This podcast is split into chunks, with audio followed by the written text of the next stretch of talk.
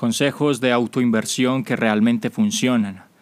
Es absolutamente cierto que el tiempo es el único activo que en realidad tenemos y los emprendedores digitales lo saben, ya que este suele ser muy escaso. Por eso existen formas de usar el tiempo que puedes hackear para no dejar de lado la inversión en ti mismo, precisamente por aquella típica excusa de no tengo tiempo o no me alcanza el tiempo. Aquí hay algunos consejos que te pueden ayudar. Usa el tiempo de viaje para invertir en ti mismo. Al usar tu celular o tu dispositivo de audio, puedes usar esos momentos muertos de desplazamiento para ampliar tu conocimiento. Despiértate una hora antes y usa ese tiempo para leer y aprender algo nuevo.